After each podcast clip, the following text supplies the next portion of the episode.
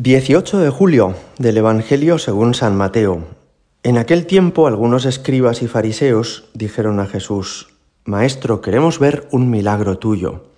Él les contestó, Esta generación perversa y adúltera exige una señal, pues no se le dará más signo que el del profeta Jonás. Tres días y tres noches estuvo Jonás en el vientre del cetáceo, pues tres días y tres noches estará el Hijo del Hombre en el seno de la tierra. Los hombres de Nínive se alzarán en el juicio contra esta generación y harán que la condenen, porque ellos se convirtieron con la proclamación de Jonás, y aquí hay uno que es más que Jonás. Cuando juzguen a esta generación, la reina del sur se levantará y hará que la condenen, porque ella vino desde los confines de la tierra para escuchar la sabiduría de Salomón, y aquí hay uno que es más que Salomón. Palabra del Señor. ¿Quién es esta reina del sur de la que nos habla hoy el Evangelio? Al parecer hubo un reino del sur donde actualmente está Etiopía y Somalia, que tenía una reina muy hermosa, una mujer de ascendencia árabe, aunque quizá de raza negra, que mm, había construido un palacio en la actual ciudad de Aksum, donde se han encontrado los restos a mediados del siglo XX, y que tuvo conocimiento de que en Palestina había un rey, el rey Salomón, que era muy conocido por su sabiduría y también por el templo que había construido. Nos dice el libro de las Crónicas en el Antiguo Testamento que esta mujer hizo un viaje de más de mil kilómetros, en una época en la que viajar era francamente difícil, para obsequiar al rey Salomón con varias toneladas de oro, hasta cuatro toneladas de oro y para disfrutar de su compañía y de su, y, de su sabiduría. De modo que la reina del sur hace un esfuerzo muy grande y emplea buena parte de sus riquezas en poder conocer la sabiduría de Salomón.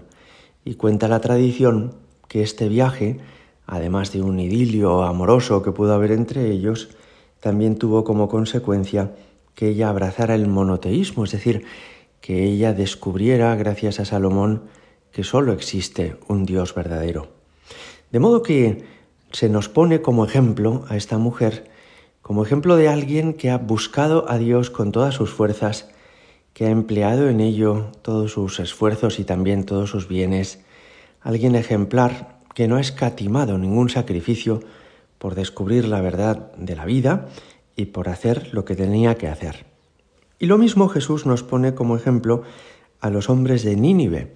Es aquella ciudad que vivía en el pecado, pero en la que entró el profeta Jonás, les dijo que se convirtieran y de la noche a la mañana se lo tomaron en serio, se vistieron de sayal, se cubrieron de ceniza y se pusieron a rezar y a hacer penitencia. ¿Y por qué Jesús nos pone estos dos ejemplos? Porque Él es más importante que Salomón. Él es más importante que Jonás.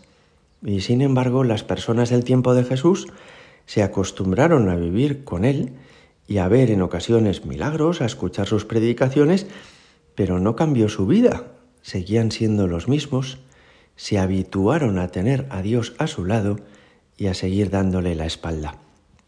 Me parece que este es un mensaje que también tiene actualidad para nosotros. Hemos podido acostumbrarnos la bendición de tener a Cristo a nuestro lado en la Eucaristía, lo afortunados que somos por podernos confesar de nuestros pecados y recibir el perdón de todo lo malo que hayamos hecho en el pasado, la suerte de haber sido hechos hijos de Dios por el bautismo y de pertenecer a la Iglesia, todo eso nos pueden haber hecho pensar que esta fortuna y esta suerte que tenemos es lo normal y que nada tiene que cambiar en nosotros. Dios seguirá perdonando las cosas malas que hagamos, Él nos seguirá ayudando porque es misericordioso y por tanto podemos seguir instalados en una cierta mediocridad, en una cierta tibieza, en no tomarnos la vida en serio. Hoy Jesús lo que nos dice es, oye, eres mucho más afortunado que todos los que conocieron a Jonás y tienes mucha más suerte que la reina de Saba que conoció a Salomón, porque me has conocido a mí, que soy Dios mismo venido al mundo, porque he estado a tu lado, ha de notarse en tu vida. Has de esforzarte para cambiar todo lo que a mí, al Señor, me desagrada. Esta llamada que nos hace el Señor es una llamada a tomarnos la vida mucho más en serio, que no significa que tengamos que ponernos serios, ni tampoco que tengamos que privarnos de muchas alegrías que Dios quiere que tengamos, pero sí que no juguemos con nuestra vida espiritual, que no juguemos a ponerle una vela a Dios y otra al diablo, sino que nuestra vida sea límpida, transparente, íntegra, como la de los santos. Gloria al Padre y al Hijo y al Espíritu Santo, como era en el principio, ahora y siempre y por los siglos de los siglos. Amén.